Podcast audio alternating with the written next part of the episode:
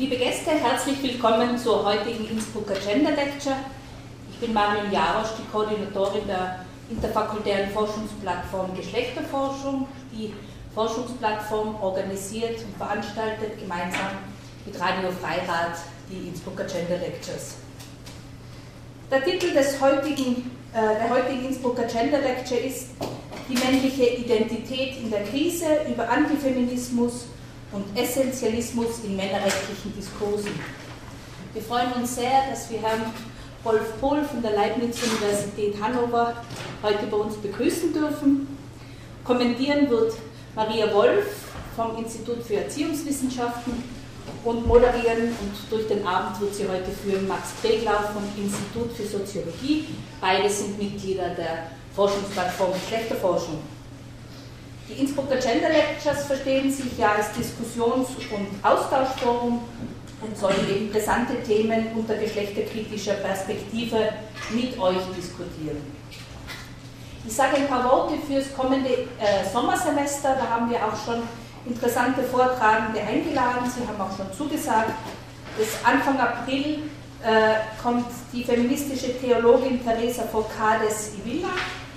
Anfang Mai kommt von einer südböhmischen Universität Jana Waldrober. Sie ist vom Institut für Germanistik und ihr Forschungsschwerpunkt ist kontrastive feministische Linguistik. Ende Mai kommt Uta Schirmer, sicher auch vielen von Ihnen bekannt. Äh, mit, ihren Forschungsschwerpunkten Soziologie der Geschlechterverhältnisse, Verhältnisse, Queer und Transgender Studies und Anfang Juni äh, ein neues Mitglied der Forschungsplattform Geschlechterforschung, Dennis Scheller-Bolz vom Institut für Slavistik, wird äh, von seiner Habilitation zu Genderlinguistik, Genderlinguistik, halt stolper ich über das Wort, im Russischen und Polnischen äh, berichten. Jetzt aber genug der einleitenden Worte. Ich übergebe jetzt an Herrn Max Breder. Und Sie kommen die nächsten einleitenden Worte und die nächsten Stolperer wahrscheinlich.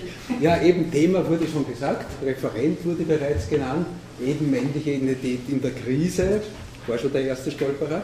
Äh, ein Thema, mit dem wir uns hier schon eben beschäftigt haben voriges Jahr, war Michael Meuser hier zum Thema hegemoniale Männlichkeit unter Druck. Es hat übrigens voriges Jahr auch noch eine andere Veranstaltung zu dem Thema gegeben, Potenziale kritischer Männlichkeitsforschung vor dem Hintergrund einer Revitalisierung traditioneller Männlichkeitskonstruktionen. Da waren auch eine Reihe prominenter äh, Forscher, Forscherinnen da, zum Beispiel Mechthild äh, Bereswil, Edgar Forster, Hinrich Rosenbrock und haben zu dem Thema äh, referiert. Also in dem Sinn, der Boden ist sozusagen leitet. Äh, am Wort waren damals eben Erziehungswissenschaftlerinnen, Politologinnen, Soziologinnen. Jetzt ist es sozusagen ein Sozialpsychologe, der eben zu diesem Thema das Wort ergreift. Und damit bin ich jetzt eben auch schon bei der Vorstellung. Professor Dr. Rolf Pohl, äh, Leibniz Universität Hannover, Institut für Soziologie und Sozialpsychologie, Fachbereich Sozialpsychologie, äh, eben eine Reihe von Veröffentlichungen im Bereich Geschlechterforschung, Männlichkeitsforschung, äh, vielleicht, ich weiß nicht, eben Titel, die Titel sind ja doch auch interessant, dass sie zumindest eben sozusagen so die letzten aus dem Bereich der Buchpublikation, es gibt Buchpublikationen, Herausgeberschaften, es gibt eine ganze Reihe von Zeitschriftenartikeln, also sehr viele, ich glaube seit 1910 habe ich zählt über 20 Zeitschriftenartikel, äh, eben zum Beispiel jetzt wirklich eben nur beispielhaft äh, ja, zuletzt 2013 eine, eine, ein Themenheft eben einer Zeitschrift herausgegeben, Identität, Analysen, äh, zusammen mit Lilly Gast oder bei den Artikeln, der letzte, nur um, also eine der letzten, äh, äh eben zu nennen, äh, paranoide Abwehr, Kampfhaltung und männliche Adoleszenz, was verbindet Tim Kretschmer mit Andreas Bering-Breivik. Äh, nur eben Titelbeispiele für das, woran äh, Herr Pohl arbeitet. Äh, ja, danke fürs Kommen äh, und ich freue mich auf eine spannende Lecture. Es gibt dann nachher einen Kommentar von der Maria Wolf, die stelle ich dann nachher noch einmal vor. Und der Abend wird dann so eben weitergehen, Kommentar, kurze Replik eventuell, wenn es einen, ein Austausch erwünscht ist und dann natürlich möglichst viel Zeit für ein gemeinsames Gespräch mit dem Publikum. Bitte.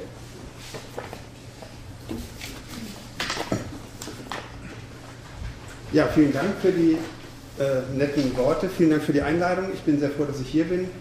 Ich war noch nie in Innsbruck, muss ich zu meiner Schande gestehen. Ich habe mir vorgenommen, mir ein bisschen Zeit freizuschaufeln, habe ich heute auch gemacht und wollte mir die Innenstadt angucken, aber heute Nachmittag, aber Sie haben ja selbst gesehen, was für ein Wetter es war, es war nicht allzu viel zu sehen.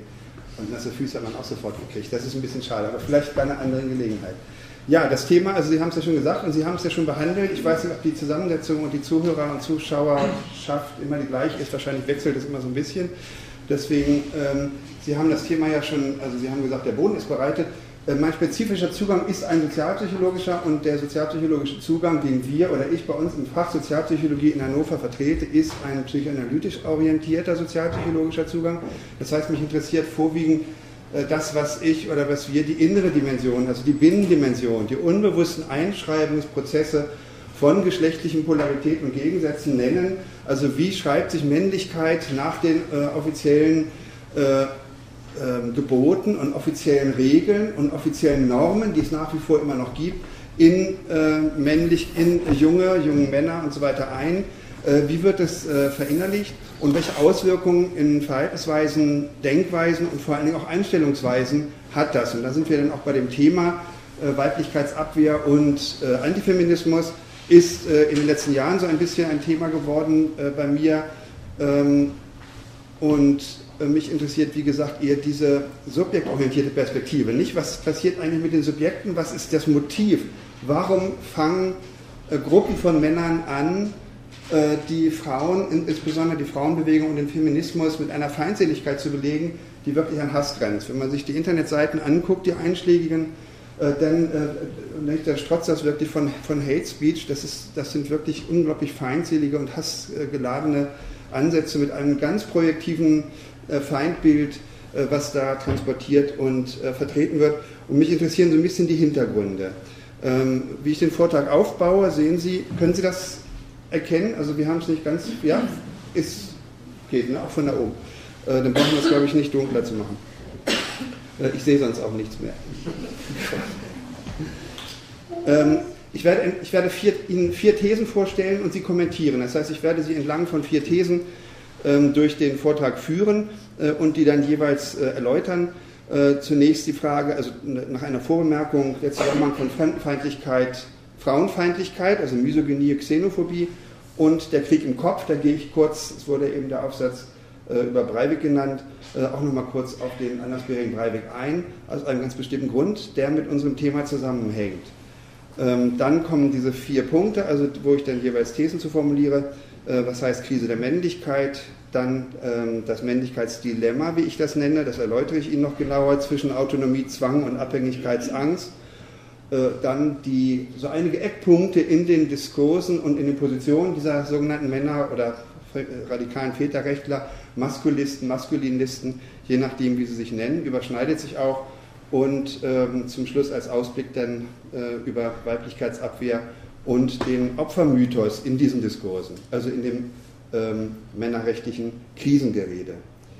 Äh, anfangen möchte ich mit ein oder mit zwei extremen Beispielen äh, nochmal in Erinnerung rufen. Und zwar, und, Moment.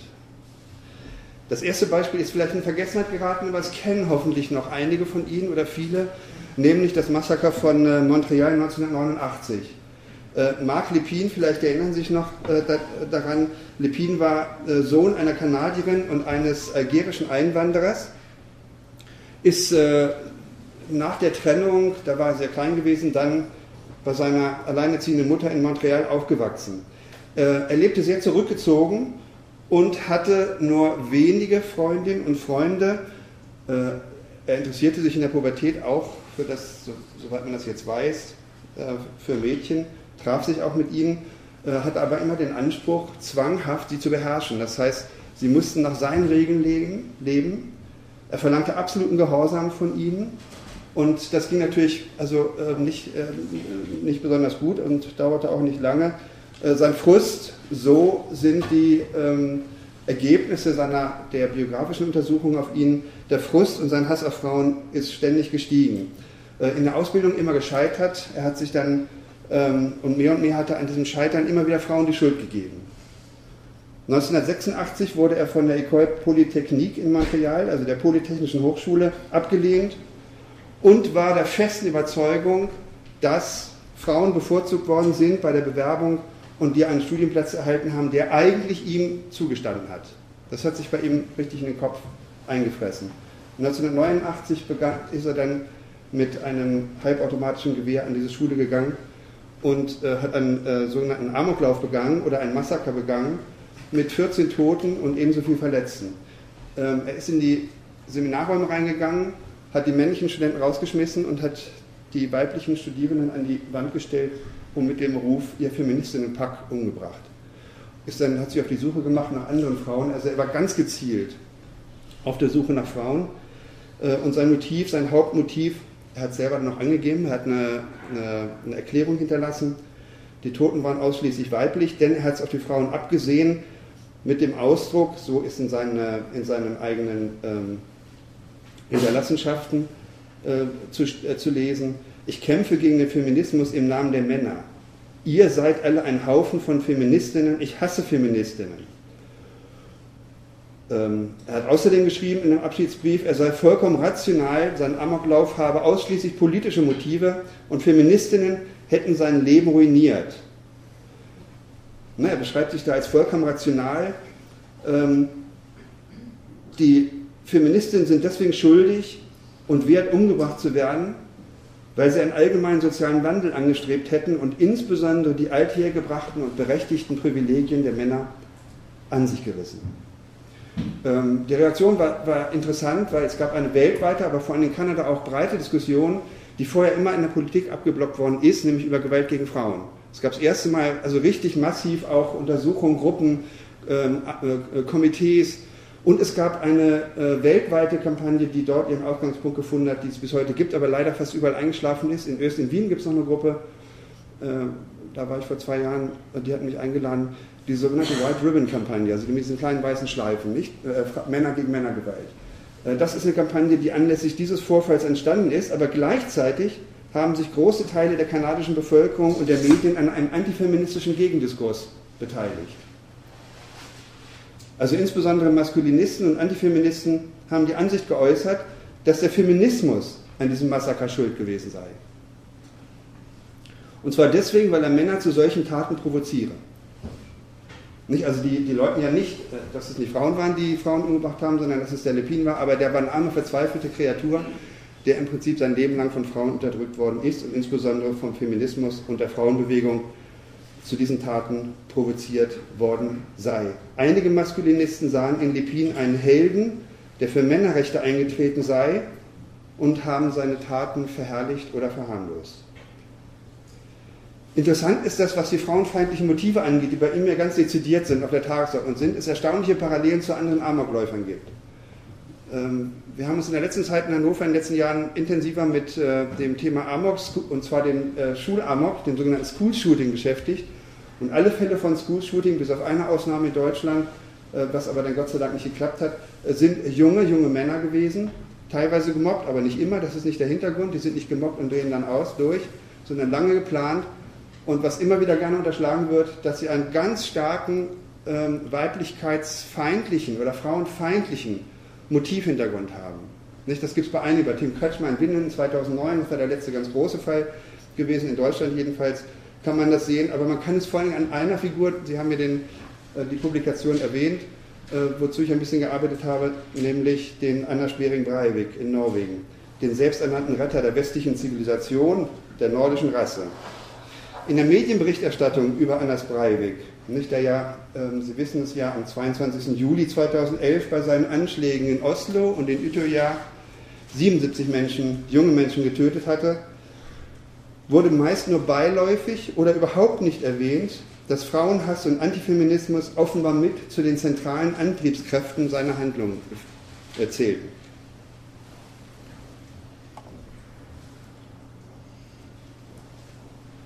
Also deswegen nenne ich das der vergessene Zusammenhang Fremdenhass und Frauenfeindlichkeit bei Anna Sperin-Breivik.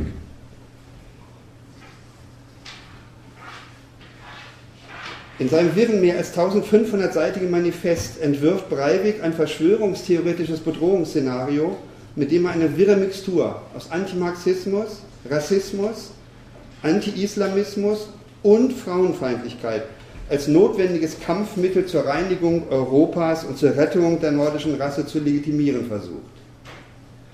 Breivik prangert hier eine angebliche Feminisierung der europäischen Kultur an, die mit einem radikal feministischen Angriff auf unsere Werte sowie insbesondere einer psychologischen Kriegsführung gegen den europäischen Mann verbunden sei.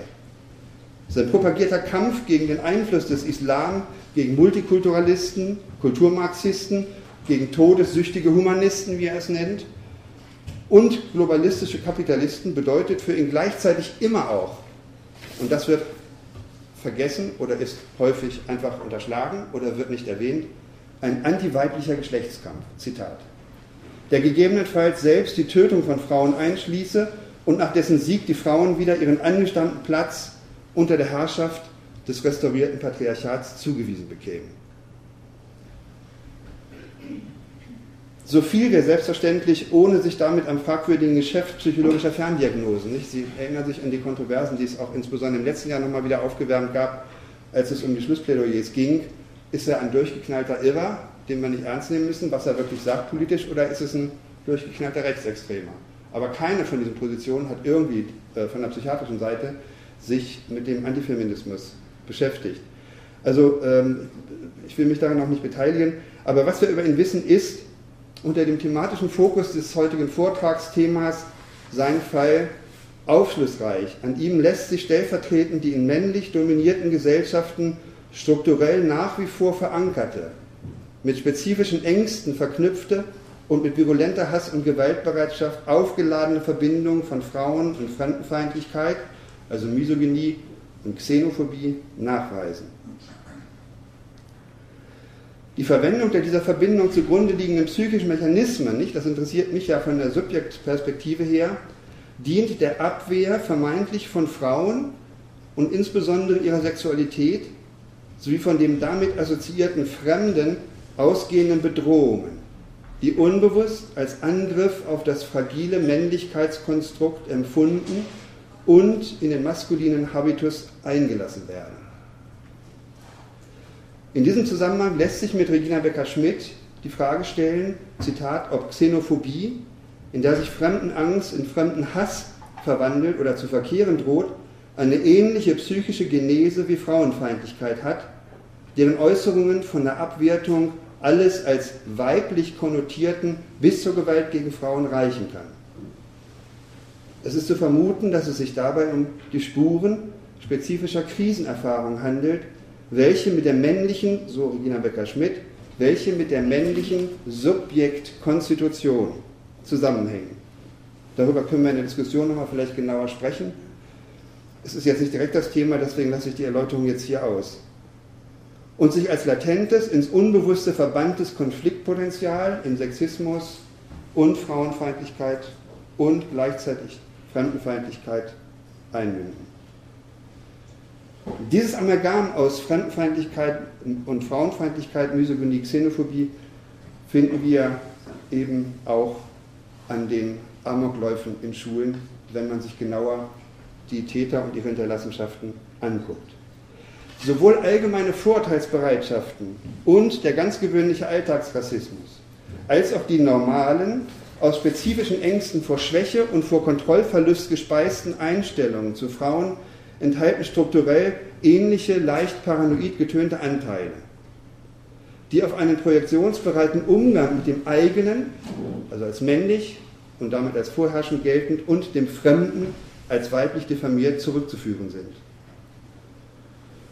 Vor allem die vorherrschenden Formen der männlichen Entwicklung oder Subjektentwicklung sind strukturell anfällig für die Entwicklung solcher paranoid eingefärbten Reaktionsbereitschaften. Also das heißt natürlich nicht jeder einzelne Mann, nicht auch nicht die hier sitzen, nicht jeder, für jeden einzelnen Mann trifft das, sondern es bezeichnet eine Struktur, einen Druck, der auf die Entwicklung und die Subjektbild- und Persönlichkeitswerdung und Bildung von Männern lastet, weil wir nach wie vor in einer Gesellschaft männlicher Überlegenheitsansprüche leben trotz aller Modernisierung, die wir haben. Dazu komme ich noch genau. Aber erstmal, wie es funktioniert, psychologisch gesehen. Reale oder angebliche Bedrohungen die mit narzisstischen Kränkungen, Verletzungen des Selbstwertgefühls und der Ehre und so einhergehen, Erfahrungen, die eine vermeintliche Notwehrsituation ergeben, lassen Gegenmaßnahmen zur Sicherung der eigenen Integrität legitim, ja zwingend erscheinen. Dabei wird versucht, der befürchteten Zerstörung des eigenen, der eigenen männlichen Identität durch die Verfolgung und notfalls auch die Diffamierung und Vernichtung des als Quelle der Bedrohung konstruierten äußeren Feindes zuvorzukommen. Männer wie Breivik, die sich in ihren Internetbotschaften ähnlich wie einige Schoolshooter derart martialisch als Soldat und als Krieger inszenieren, repräsentieren einen aus dem Ruder gelaufenen Extremtypus militarisierter Männlichkeit, der anscheinend in einer Art inneren Kriegs, permanenten inneren Kriegszustand lebt. Auffällig ist, dass es einen ähnlichen Duktus in der Rede über Frauen, Feindseligkeit gegenüber Frauen, gibt wie bei unseren Maskulisten, radikalen Männer- und Väterrechtlern und den selbsternannten Männerbewegten. Insbesondere wenn sie sich in, in die Debatte über Jungen als Bildungsverlierer und den möglichen tragischen Folgen davon äußern. Nach dem Massaker in einer Grundschule ähm, im Dezember 2012 in Newtown, Connecticut, erschien im Berliner Tagesspiegel ein Artikel von Walter Holstein unter dem Titel Tickende Zeitbomben, warum junge Männer Amok laufen. Darin wird eine Zunahme der Anzahl von Problemjungen, Legasthenikern, ADHS-Kindern, Schulversagern, kriminellen Schülern und so in der Schule beklagt, die für die Jungen allgemein zu einem trostlosen Horrortrip voll Benachteiligung und Missachtung geworden ist. Also das ist die Reaktion auf den Nicht-PISA-Schock, Jungen werden benachteiligt, das ist eine ganz, eine der, der drei der Säulen sozusagen in diesem antifeministischen Diskurs. Jungen werden systematisch benachteiligt, Schule ist zu einem Horrortrip voller Benachteiligung und Missachtung geworden. Holstein selbst gehört zu den Vorreitern der selbsternannten maskulistischen oder maskulinistischen Männerbewegten und so ist eine Erklärung für dieses jungen Desaster bei ihm schnell bei der Hand in diesem äh, Zeitungsartikel. Zitat, Jungen wachsen heute in einem engen Frauenkäfig von Müttern, Omas, Tanten, Erzieherinnen, Kindergärtnerinnen, Lehrerinnen, Sozialarbeiterinnen und Psychologinnen auf. Ohne männliche Vorbilder, die als heldenhafte Befreier aus der weiblichen Umschlingung idealisiert und abgefeiert werden, könne sich, so Holstein, keine stabile und gesunde männliche Identität herausbilden. Das muss einen hellhörig machen und an der Verwendung des Identitätsbegriffs. Dazu komme ich später genau. Aus der ehemaligen Krone der Schöpfung, er nennt es wirklich so, aus der ehemaligen Krone der Schöpfung sei unter dem Einfluss der Frauenbewegung, der systematischen Benachteiligung und dem Dauerfeuer feministischer Brachialkritik, wie das äh, äh Ahmed sagt, einer der Vorreiter und äh, wichtigsten Kronzeugen von, von Seiten der Wissenschaft, sowie zugeschüttet mit weiblichen Werten, Erziehungsstilen, Verhaltensmustern, Erwartungen und Anpassungsforderungen, ein, ist der Mann ein unnützes, böses und aggressives Hassobjekt geworden. Und weiter in dem Artikel heißt es, in ihrer Motorik, und dieser Ausdruck zielt nicht nur auf übertriebenen Bewegungsdrang von Jungen, sondern legitimiert und bagatellisiert auch den Griff zur Waffe als möglichen Ausweg. In ihrer Motorik, Zitat, drücken sie dann häufig ihren Widerstand gegen die Erziehungseinrichtungen als weibliche Bastionen aus. Also Tagesspiegel ist ja eine anerkannte überregionale große Berliner Zeitung.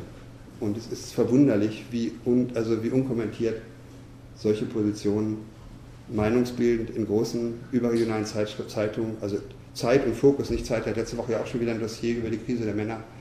Fokus, Zeit, Spiegel, teilweise manchmal sogar die Taz, äh, gibt Stern, gibt Bildzeitung, nicht gibt es immer wieder ähnlichen Tenor und sie finden sofort offenes Gehör, wenn sie solche Positionen vertreten. Also was auch interessant ist. Damit komme ich zu dem ersten der Punkte. Was heißt eigentlich Krise der Männlichkeit? Diese Abbildung ist eine der maskulistischen, The Masculist äh, Seiten, The Noble Defender of Masculinity und die Maskulistenseite heißt Die Söhne von Perseus. Also können Sie gerne äh, dann darunter nicht www.söhne von Perseus.de oder so ähnlich finden. Äh, die Idee, dass das der noble Verteidiger der Männlichkeit ist, der sich da so darstellt. Also die These lautet, die erste, es gibt keine aktuelle Krise der Männlichkeit, wie sie in den männer- und väterrechtlichen Diskursen immer wieder beschworen und der Dominanz der Frauen und vor allem der Vormacht des Feminismus angelastet wird.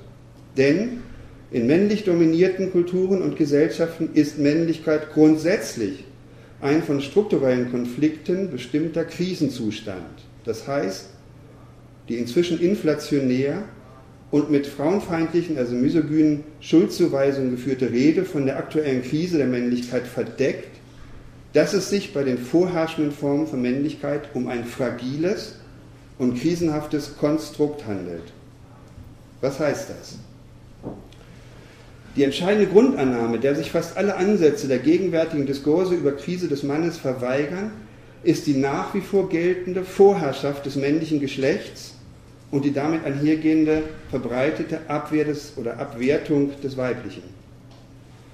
Als kulturelles und psychosoziales Konstrukt gilt Männlichkeit vor diesem Hintergrund eben als fragiler Zustand, der in äußeren und inneren Krisenzeiten immer wieder repariert oder gar neu hergestellt werden muss. Das heißt, im Zentrum des ideologischen Selbstverständnisses einer nach wie vor auf hierarchischen Geschlechtergegensätzen aufgebauten Kultur steht das Bild einer intakten, aber bedrohten, autonomen Männlichkeit. Die Selbstsetzung des Jungen als überlegenes Geschlecht soll nicht nur äh, psychisch, sondern auch in den Körper eingeschrieben werden, um dann, wenn es darauf ankommt, also in Zeiten, in denen dieses krisenanfällige, fragile Konstrukt Männlichkeit gefährdet scheint, diese Setzung notfalls tatkräftig unter Beweis zu stellen. Um hier kein Missverständnis aufkommen zu lassen, die strukturelle Schwäche des Mannes stellt ebenso wenig eine anthropologische oder gar biologische Tatsache dar, wie männliche Stärke, Macht und Überlegenheit.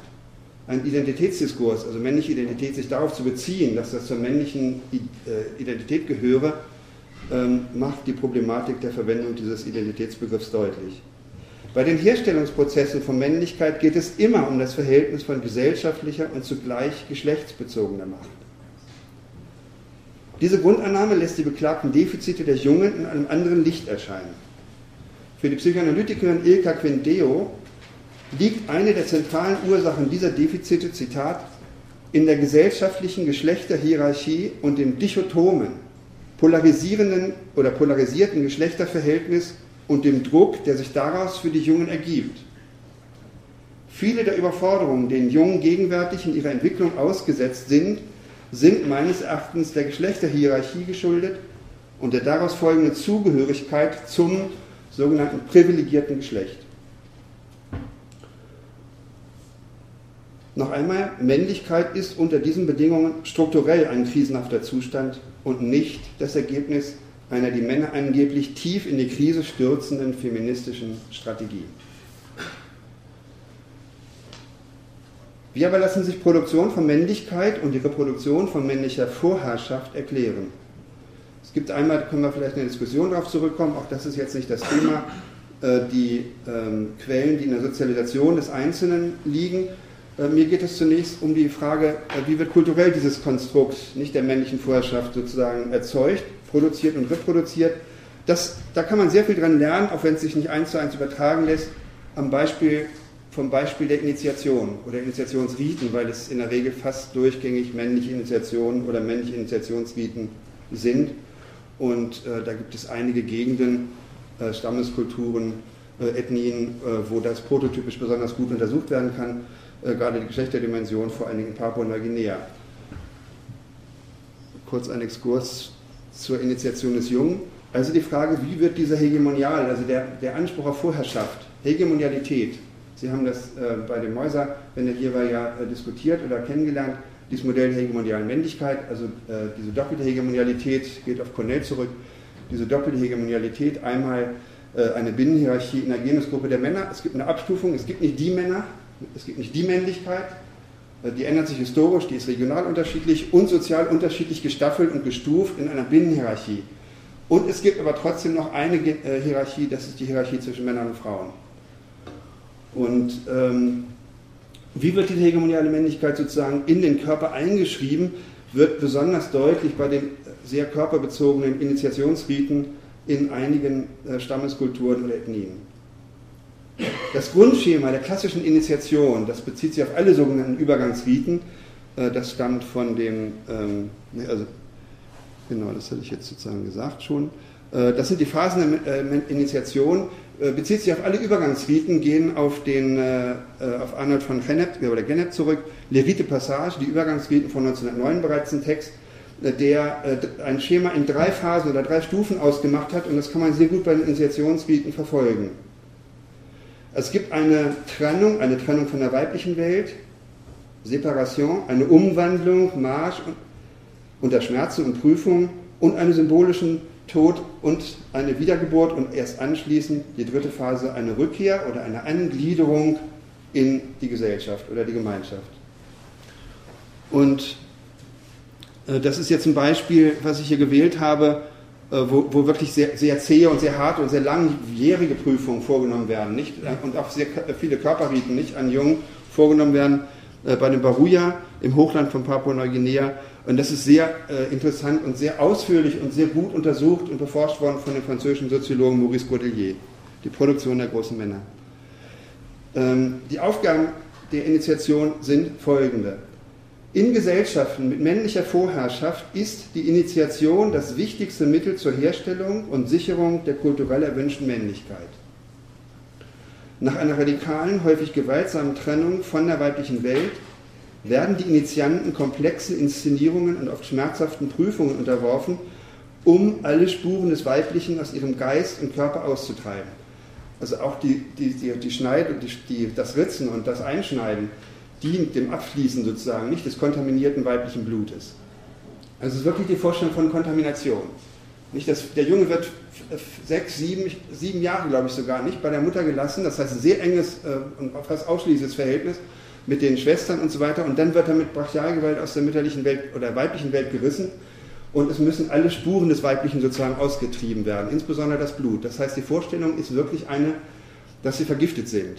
Nicht? Also das Weibliche ist, ist eine Art von Gift, was den Mann langfristig vergiftet und das muss ausgetauscht werden. Es gibt dann wir speichern jetzt die Einzelheiten, rituelle Fellatio muss ausgetauscht werden durch männliche Körpersäfte. Sie müssen nicht bei, ihr, bei älteren, älteren Initianten rituelle Fellatio äh, begehen. Diese älteren Initianten sind keine Initiatoren oder Mentoren, wie man die nennen will, sind keine, die selber schon wieder zurückgekehrt sind, die die ganze Initiation hinter sich gehabt haben, sondern die in der letzten Phase sich befinden.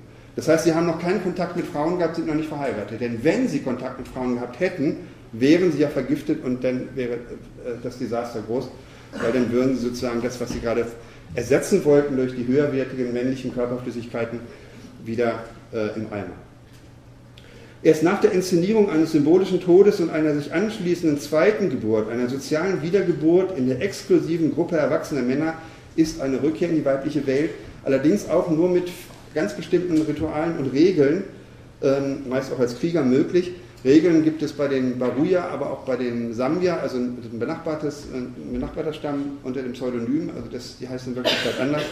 Aber Gilbert Hurt, der die untersucht hat, hat ihnen dieses Pseudonym gegeben. Äh, die haben noch ganz rigorose Regeln, wie man vermeiden kann. Also bei den Baruja gibt es das auch nicht, diese Idee, äh, dass auch später immer noch Gefahr von der weiblichen Sexualität und ihren Ausdünstungen von Frauen, Körpersäften und so weiter droht, insbesondere dann, wenn sie menstruieren. Deswegen gibt es das Menstruationshaus abseits von der Gemeinschaft äh, weil es ist unvorstellbar, wenn eine Frau, die menstruiert, über eine, auch wenn sie erloschen ist, eine Feuerstelle geht.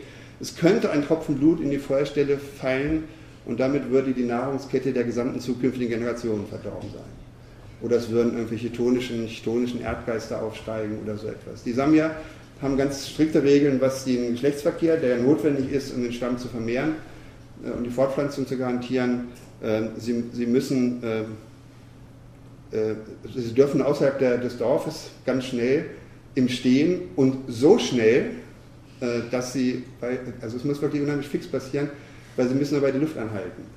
Also wenn, wenn sie atmen, nicht gerade beim Sexualverkehr gehen ja besonders giftige Dünste, nicht von der Frau aus.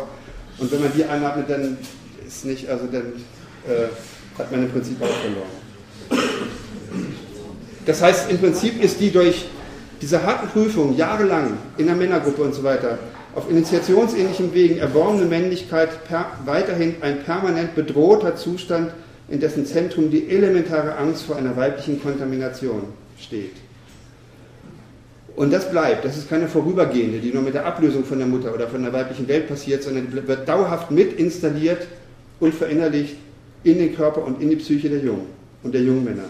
Also die größte Gefahr scheint auch nach der virilen, der männlichen Wiedergeburt von Frauen und der weiblichen Sexualität auszugehen. Im Prinzip hat Freud bereits diese Kontaminierungsangst von Männern richtig erfasst, bereits 1918, als er geschrieben hat, der Mann fürchtet, vom Weibe geschwächt, mit dessen Weiblichkeit angesteckt zu werden und sich dann untüchtig zu zeigen. An all dem ist nichts, was veraltet wäre, was nicht unter uns weiter lebte. Das war ein sehr weitsichtiger Satz. Das gilt es übrigens auch zu bedenken, wenn initiationsähnliche Riten, was häufiger passiert, für junge und erwachsene Männer eingefordert wird oder gar als Heilmittel zur Befreiung der inneren Männlichkeit abgefeiert werden. Es gibt auch wenige harmlose und weniger harmlose, das ist jetzt ein harmloses Beispiel. Die Gruppe oder die, die Einrichtung Vision Quest, Manngeburt, eine moderne Männerinitiation als Fort- und Weiterbildung, heißt dann auch initiatische Männer- und Jugendlichenarbeit. Und das sind dann Bilder, die auf der Homepage von denen zu sehen sind, wie man sich da vorzustellen hat. Nicht diese äh, männliche ähm, äh, äh, äh, Initiation von erwachsenen Männern. Also besonders ein Archetyp der Liebhaber, den Baumabend, der ist natürlich sehr eindrücklich.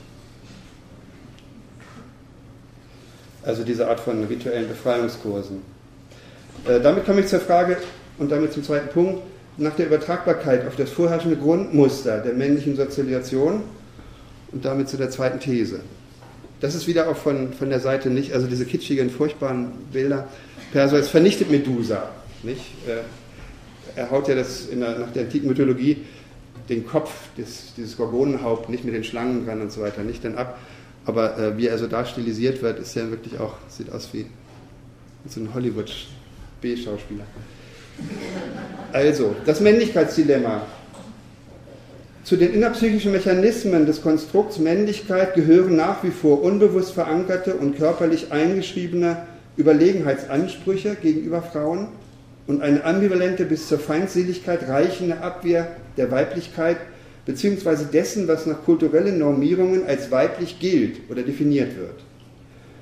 Das hat für die männliche Subjektposition, insbesondere auf dem Feld der normierten Heterosexualität, eine unlösbare Zwangslage zwischen Autonomiewunsch oder Zwang und Abhängigkeitsangst zur Folge, die ich als Männlichkeitsdilemma äh, bezeichne.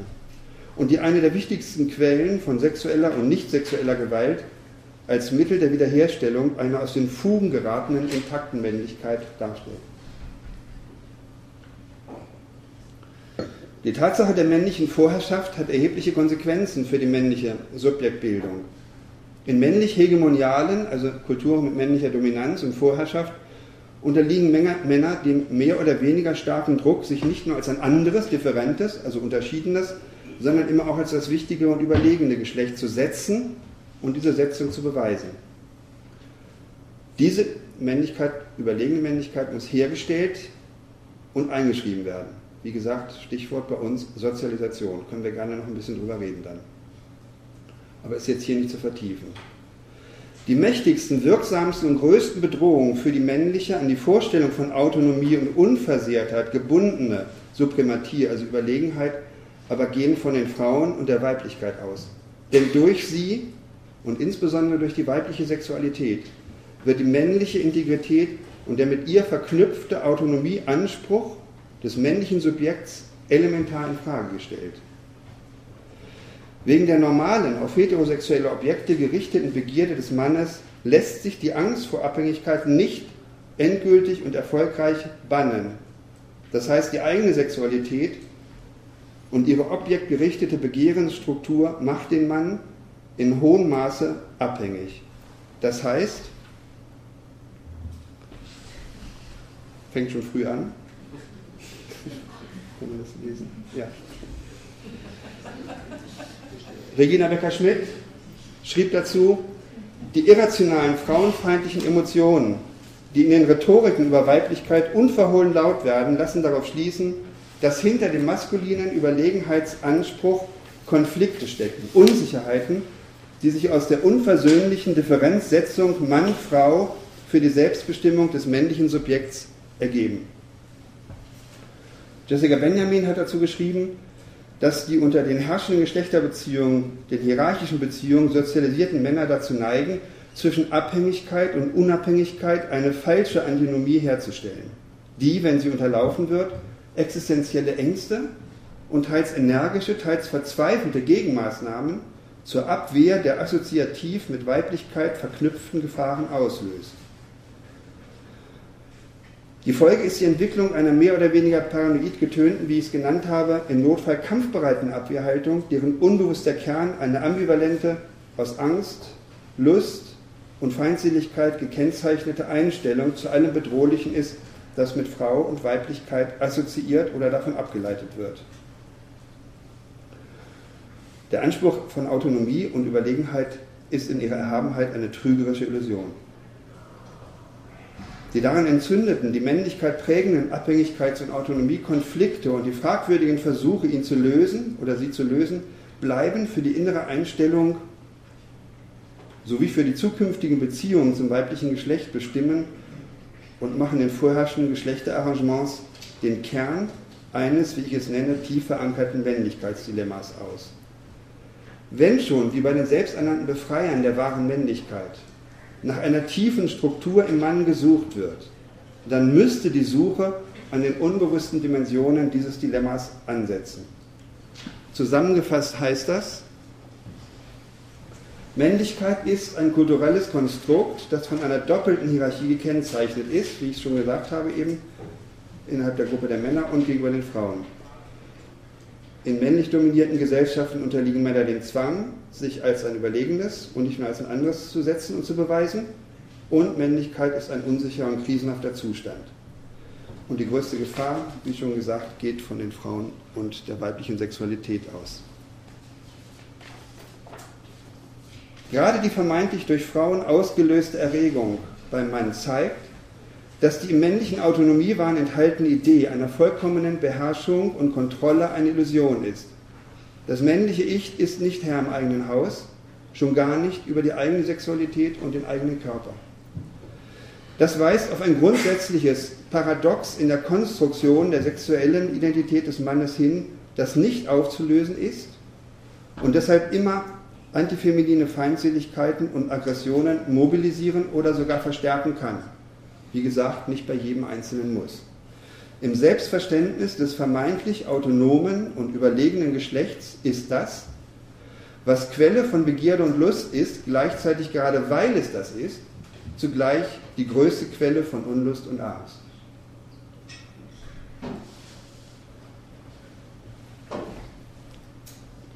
Die paranoide Abwehrkampfhaltung überspringe ich mal, sonst komme ich mit der Zeit nicht hin. Das hatte ich im Prinzip auch schon gesagt. Kommen wir zum dritten Punkt, jetzt zu den Antifeministen. Also die verschobene Argumentation von den sogenannten Antifeministen ja, oder Maskulisten, Männer, Väterrechtler und so weiter mit klaren Schuldzuweisungen. Zum Beispiel ähm, die, der Tenor im allgemeinen väterrechtlichen Diskurs zurzeit, also die wirklich übereinstimmend vertreten wird, nämlich, was vorhin beim Holstein schon anklang, ohne Vater kann der Junge nicht zu einem Mann gemacht werden. Also eine Frau kann ein Embryo zu einem Jungen machen, aber aus einem Jungen kann eine Frau keinen Mann machen. Also keine Mutter. Und vor allen Dingen am schlimmsten sind natürlich die alleinerziehenden Mütter. Die können es am allerwenigsten. Jeder Junge braucht einen starken Vater, so Holstein, Zitat, um sich stolz zu wissen und zu fühlen, dass er ein Mann ist.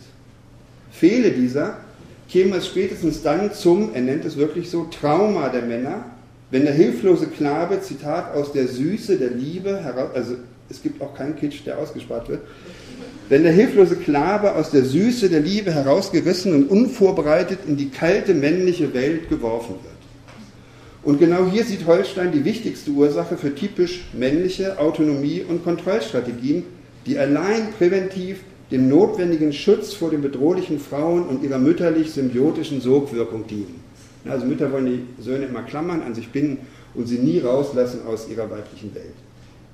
Zitat, nur, also da spricht er sozusagen aus der inneren Position des Jungen, des heranreifenden Jungen, nur nie wieder dieses Trauma, nie wieder solchen Schmerz. Die Buben, einmal Männer geworden, schlagen dann übel zurück.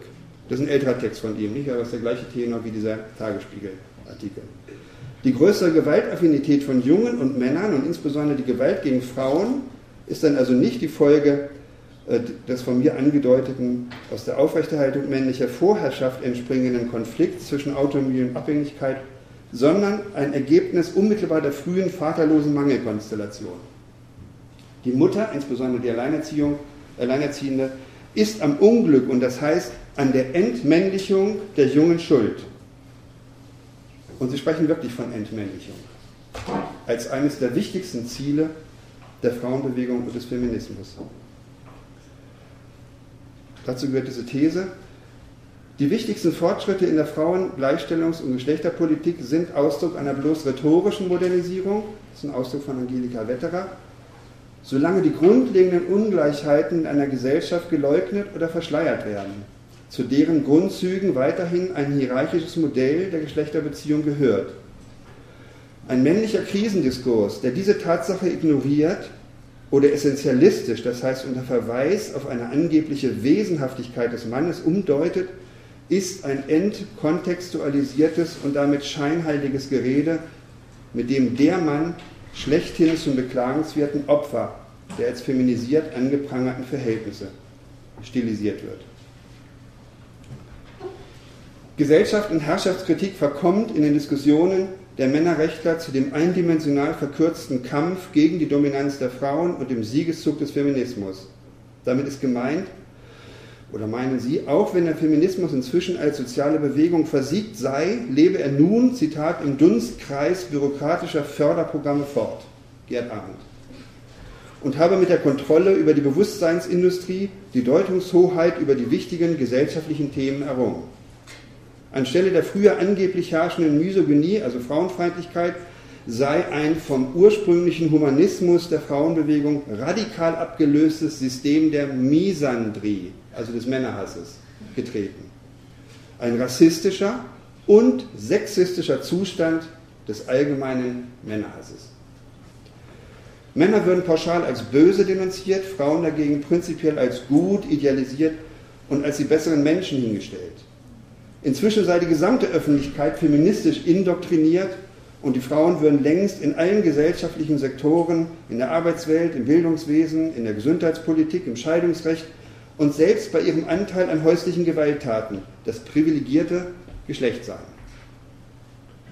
Passend hieß es 2006 in der Frankfurter Allgemeinen Zeitung, das angewandte Kaderprinzip der feministischen Lobby plane nicht nur eine politische, sondern bereits ab der Krippenerziehung eine geistige Geschlechtsumwandlung der Jungen und der Männer. Jungen sollen nach dieser Strategie des institutionalisierten Feminismus zu zweitklassigen Frauen anstatt zu richtigen Männern erzogen werden. Der Geschlechterkrieg der etablierten Misandrie habe damit zur Konstruktion einer gigantischen Verfolgungsindustrie geführt, um jegliche männlichen Selbstverwirklichungstendenzen zu unterbinden. Echte Männlichkeit, da ist sie wieder nicht, die männliche Identität, das Wesen, der Kern, echte Männlichkeit verkümmere, denn nur als domestizierter Feminist sei der Mann erlaubt und die Programme zum Gender Mainstreaming gelten nach dieser Auffassung als, Zitat, durchgegliedertes feministisches Machwerk. Die verheerenden Folgen dieses angeblich feministisch gesteuerten Horrorszenarios für die Männer und insbesondere für die Jungen und Väter scheinen fatal. Frauen, hätten ihren konstruierten Opfermythos nach dem emotionalen Erfolgsprinzip Leiden ist Macht lukrativ ausgebeutet und damit verdeckt, dass in Wirklichkeit die Männer die wahren Opfer des gesellschaftlichen Fortschritts geworden seien. Da die öffentliche Wahrnehmung durch das normierte weibliche Opferparadigma aber verzerrt sei, könne der Zeitgeist die wirklichen männlichen Problemlagen nicht erkennen und nicht anerkennen. Männer würden vielmehr als Schweine, als Ungeziefer, als Vergewaltiger und bestenfalls als Trottel gelten und die einstmals positiven Qualitäten des Mannes negativ umgedeutet. Das ist wieder Holstein. Mut werde als Aggressivität denunziert, Leistungsmotivation als Karrierismus, Durchsetzungsvermögen als Herrschsucht, Autonomie als Unfähigkeit zu Nähe und Hingabe. Vor diesem Hintergrund werden die Auswirkungen der angeblichen Durchfeminisierung der Gesellschaft, des gesamten Alltags und des Bildungs- und Erziehungswesens, insbesondere für die Jungen, als katastrophal gewertet. Von Frauen Das heißt erst von Müttern, dann von Erzieherinnen, Grundschullehrerinnen und den prägenden ersten Lebensabschnitten, in den prägenden ersten Lebensabschnitten umstellt, offen in der Politik, Medien und der Pädagogik diskriminiert und gegenüber den systematisch bevorzugten Mädchen vernachlässigt, dann könne sich immer der gleiche Tenor keine männliche Identität ausbilden. Hinzu kommt die systematische Entsorgung des Vaters, also der Junge braucht einen Vater, aber er wird entsorgt mittels post, postfeministischer Scheidungsrecht und äh, Unterhaltsregeln durch das sogenannte Erziehungsmatriarchat. Matusek spricht gar von einem feministischen Vernichtungskrieg gegen die Väter, die im Scheidungsfall von abzockenden Frauen, die an anderen Stellen auch Feminazis oder Femifaschisten genannt werden, Faschistinnen, um das letzte Hemd gebracht werden. Dahinter stehe ein feministisches Meinungskartell, das geprägt von Futterneid und Männerhass die Verweiblichung der Männer anstrebe. Mit seiner Entsorgung aber verliere der Vater seine Orientierungs- und Vorbildfunktion für die Traumatisierten, fortan an Vaterhunger, so heißen die Bücher, einer unstillbaren Vatersehnsucht leidenden Knaben und so weiter. Bei einem Gesamtblick auf die hier skizzierten oder angedeuteten männer- und väterrechtlichen Positionen gibt es einige allgemeine Merkmale. Dazu gehört die Tatsache, dass historische Kontexte systematisch entweder vernachlässigt, umgedeutet oder monokausal mit eindeutigen und klaren Schuldzuweisungen verkürzt werden. Dass soziologische Differenzierungen ebenso fehlen wie irgendeine Beschäftigung und mit äh, Theorien und Kontroversen der neueren Geschlechterforschung. Und dass jede kritische Auseinandersetzung mit gesellschaftlichen Ungleichheitslagen auf das manichäistische Weltbild eines die Männer beherrschenden und unterdrückenden Feminats zusammenschrumpft, also die Aufteilung der Welt in Gut und Böse. Besonders auffällig sind dabei der fast durchgängig polemische Stil, ein aggressiver Anklagegestus, eine Hasssprache und eine projektiv erzeugte, von starken Affekten bis zum Hass steigerbar begleiteten Feindbildkonstruktion. Und damit komme ich zum letzten Punkt. Habe ich die Zeit noch? Zum letzten Punkt. Äh, ist das, wie? Geht noch? Okay, danke. Also, letzte These. Die Rede von der Krise der Männlichkeit ist eine rückwärtsgewandte Reaktion auf die marktradikale Verschärfung des gesellschaftlichen Krisengeländes und enthält hohe projektive Anteile. Das heißt, die Stelle einer Auseinandersetzung mit der gesellschaftlichen und politischen Krise rückt in den einschlägigen männerrechtlichen Diskursen die Klage über eine die Männer pauschal diffamierende, vor allem aber die Jungen und Väter einseitig vernachlässigende Frauenpolitik.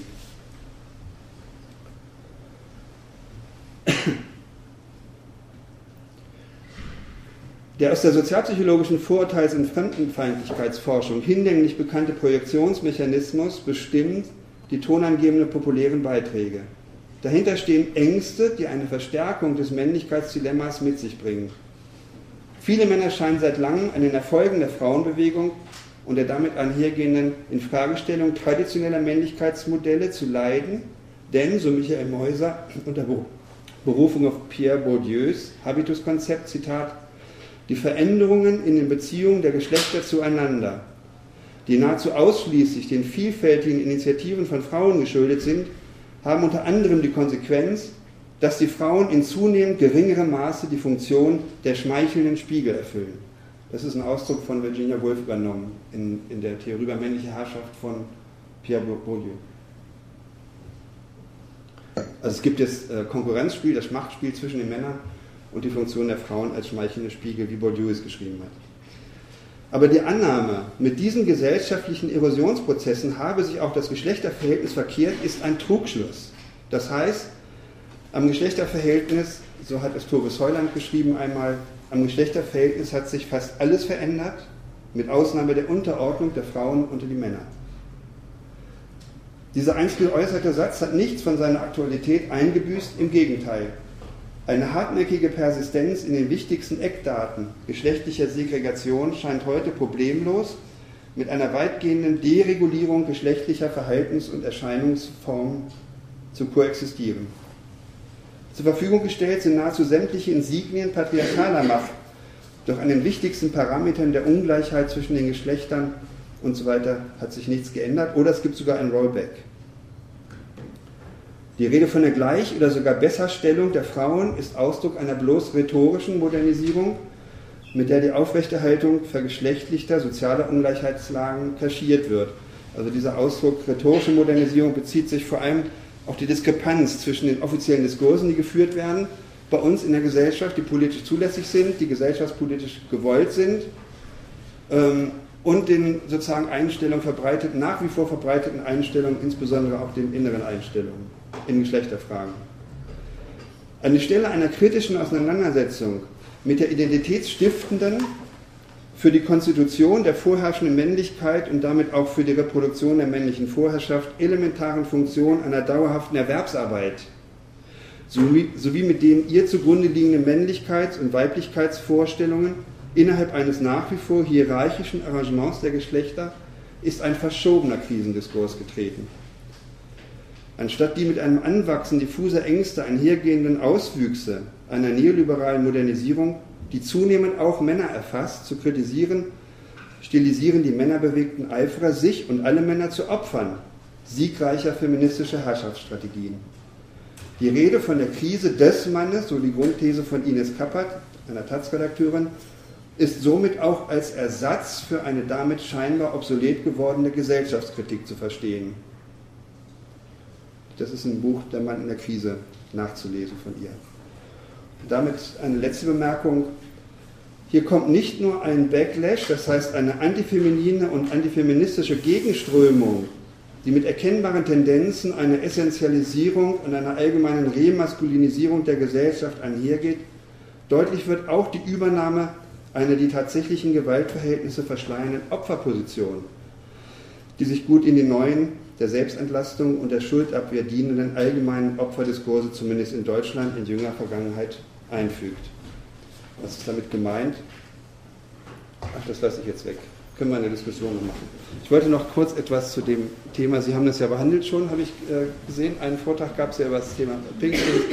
Es ist erschreckend, wie diese Segregation zwischen Jungen und Mädchen äh, unter Bezug, eindeutig Bezug auf die Wesenhaftigkeit. Jungen sind so, Mädchen sind so, wieder äh, vorangeschritten ist. Also wenn man in Babyläden, in Babyausstattungs-, Grundausstattungsläden geht, oder wenn man nach Berlin, ich weiß nicht, ob Sie das mal verfolgt haben, dieses ähm, Barbie Dream House oder so mal gesehen haben, wenn Sie das mal anklicken auf Google und Bilder machen oder Pink Bilder, dann kriegen Sie ein, ein rosa und ein Pink Meer und man scheint da drin zu ertrinken. Das fängt ja mit diesem mit diesem äh, großen High, äh, rosafarbenen, überdimensionierten äh, High-Heel-Schuh an vor dem Barbie-Haus und da drin ist diese ganze rosa äh, Barbie-Welt. Äh, aber das ist wirklich auch ein bisschen ernster, nicht? Also Reklame, das kann man noch sagen, das ist selbstironisch, wir spielen damit, neu nur für Mädchen. Aber es ist wirklich ein Trend. Und zwar ist es ein Trend, der auch wissenschaftlich reproduziert wird, bis in die Erziehungswissenschaften hinein. Also es gibt, in, es gibt vom, im Bates Verlag, glaube ich, gibt es zwei zwei Lehrbücher äh, für Junge und Mädchenpädagogik, die jetzt inzwischen in der zweiten und dritten Auflage sind. Das eine für Jungs, eine für Mädchen, das für die Mädchen ist pink oder rosa und das für die Jungen ist blau. Nicht, als äh, wüsste man es nicht und hätte man es sich längst überwunden, eigentlich diese klare Zuordnung. Rechenaufgaben in der Grundschule, die gleichen Rechenaufgaben für die gleiche Altersgruppe für Jungen äh, sehen anders aus, grafisch anders dargestellt als für Mädchen. Die Mädchen müssen die Lösungsaufgaben, also die Rechenaufgabe dann äh, in so kleine Mandalas und so Blümchen und so einfügen und die Jungen dann in Lokomotiven oder irgend sowas. Nicht? Also, äh, und das Interessante ist, dass in der, äh, wenn man mit Lehrern redet oder in einer Pädagogikdiskussion, gar nicht mehr hinterfragt wird, ob die Wesenhaftigkeit des Jungen oder des Mädchen in der Natur liegt oder anerzogen ist, sondern es wird davon ausgegangen, das ist einfach so. Nicht? Ähm, die sagen ja, unser Anspruch als Lehrer und Lehrerinnen ist, individuell, leistungsfördernd, möglichst optimal auf die Schüler und Schülerinnen zuzugehen. Das heißt individuell orientiert. Aber dann machen wir erstmal zwei Gruppen, dann haben wir es einfacher. Die einen sind so und die anderen so. Und dann nehmen wir ganz bestimmte Voraussetzungen. Die einen sind so orientiert, die anderen sind so orientiert. Und da muss man entsprechend pädagogische Konzepte, damit die einen nicht vernachlässigt, äh, vernachlässigt werden. Zu diesen Wesenszuschreibungen des Männlichen gehört, so wie der äh, Holstein, Pioniergeist, Mut, Verantwortung, Kraft, Standfestigkeit, Grenzüberschreitung, Gedankentiefe, Erfindungsgeist und Menschlichkeit. Also das sind tiefe männliche Wesenszüge. Eine wirkliche Heilung des am Sinnverlust durch die Entleerung traditioneller Männlichkeit leidenden Mannes sei nur durch die aktive Suche nach der dahinter verborgenen wahren Substanz des Männlichen möglich. Und dann kommen sie plötzlich zu den Archetypen, nicht C.G. Jung. Wenn nichts Besseres einfällt, wenn die Biologie nicht reicht, wenn selbst die Hirnforschung nicht reicht, also im männlichen, weiblichen Gehirn, dann kommen sie plötzlich auf die Archetypenlehre von C.G. Jung zurück. Also eines der kulturell nicht mysteriösesten, äh, überhistorischen äh, Archetypen, die männlich und weiblich an bestimmte Bilder festmachen. Also dazu gehört auch Macht und heldische Komponente zum Mann, aber das sei eben nicht Chauvinismus, sondern eine Verknüpfung von Tatkraft, Härte gegen sich selbst und Opferbereitschaft. Und auch die Macht des Mannes muss positiv gewürdigt werden, wenn sie in den Dienst der Gemeinschaft gestellt wird. Also insbesondere Soldaten wahrscheinlich. Diese vererbten männlichen Archetypen seien zwar kulturvermittelt, aber eng an die Biologie des Mannes gebunden, denn letztlich bedinge die Körperausstattung die wichtigen seelischen Eigenschaften. Daraus folgt, die Krise des Mannes ließe sich überwinden, folgt man dieser Logik, wenn die Einrichtungen der Gesellschaft endlich wieder so gestaltet werden, dass sich die Natur des Mannes zu ihrer vollen, ihr zustehenden Geltung entfalten könnte. Das ist eine Position, die insbesondere Hurelmann vertritt, nicht Bildungsforscher in äh, Bielefeld. Können wir vielleicht in der Diskussion nochmal darauf zu sprechen kommen, weil die Grundidee, die er hat, ist, äh, die Benachteiligung der Jungen nach dem PISA-Schock deutlich, Jungen schneiden besser, schlechter ab, liegt daran, dass, sie das, nicht, dass, sie, dass das Wesen des Jungen dem nicht mehr Rechnung getragen wird. Zum Wesen des Jungen gehört nicht nur eine stärkere Außenorientierung, sondern auch eine stärkere Machtzentrierung. Also das ist ein Archetyp, nicht? Das ist tief drin im Jungen. Und die Institution, das heißt die Schule, muss wieder so eingerichtet werden, dass dem Machtstreben des Jungen mehr Rechnung getragen wird. Das müssen wir mal durchdenken, wozu das denn führt. Ja? Okay, äh, in diesem Zusammenhang eine, gestatten Sie mir bitte eine allerletzte Bemerkung, und zwar, äh, die sich auf das Oberthema äh, dieser Reihe, also Identität, Identitäten verhandeln, Identitäten dekonstruieren bezieht. Der angedeutete Essentialismus, die Suche nach einem tiefsitzenden Wesen, beruft sich auf eine bestimmte Auffassung von Männlichkeit und Weiblichkeit und Identität und liegt terminologisch nicht ganz falsch. Denn die inflationäre Verwendung des Identitätsbegriffs in den letzten Jahrzehnten, besonders in den letzten Jahren, entspricht einem wachsenden Bedürfnis nach klaren Zuschreibungen und gruppenbezogenen Homogenisierungswünschen. Also einer allgemeinen Sehnsucht nach heilsversprechenden Lösungen von Krisen und passt deswegen zu unserem Thema. Diese Inflation zeigt sich in vielen Bereichen nicht. Soziale Identität, persönliche Identität, ethnische Identität, religiöse Identität. Es gibt noch politische, nationale Identität und eben auch Geschlechteridentität.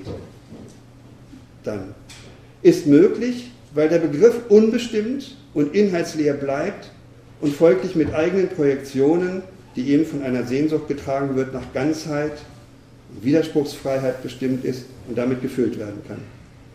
Und der Identitätsbegriff ist problematisch, weil, weil die Identität grundsätzlich immer mehr oder weniger stark von einer Wechselbeziehung von Inklusion und Exklusion bestimmt ist. Auch für die männliche Identität und die Auffassung davon gilt, die Basis des Wunsches nach einem positiven und nach einer stabilen, mit Ganzheitlichkeit und Gesundheit gleichgesetzten und mit einer tiefen inneren Wesenskern, in einem tiefen inneren Wesenskern wurzelnden Identität ist die Definition und aus, von Ausgrenzung dessen, was wesensmäßig eben nicht dazu gehört. Alles als unmännlich empfundene, mit Weiblichkeit und schwach identifizierte Eigenschaften. Ähnlich wie das Beschwören einer kollektiven Identität führt auch die Verwendung des Terminus männliche Identität mit einer historisch überdauernden Ich-Kern in die fatale Spirale von Inklusion und Exklusion oder, und das ist jetzt ein allerletztes Zitat, wenn ich das noch finde, das finde ich gar nicht, dann lasse ich das. Doch, von Michael Charang, weshalb ich davor warne, nicht den Begriff kollektive Identität auch in Bezug auf die Geschlechter zu verwenden. Bis heute ist der Zauber ungebrochen, der von dem Wort Identität ausgeht. Es ruft eine Sehnsucht wach nach einer heilen Welt, die, wenn schon draußen nicht, so doch drinnen existiert, tief in der Person, tief in der Geschichte, tief im Volk. Und würde man bis zum unverdorbenen Ursprung gelangen, erschlössen sich, indem man von vorn beginnt, eine herrliche Zukunft. Das ist der Traum der Maskulinisten. Vielen Dank für Ihre Aufmerksamkeit.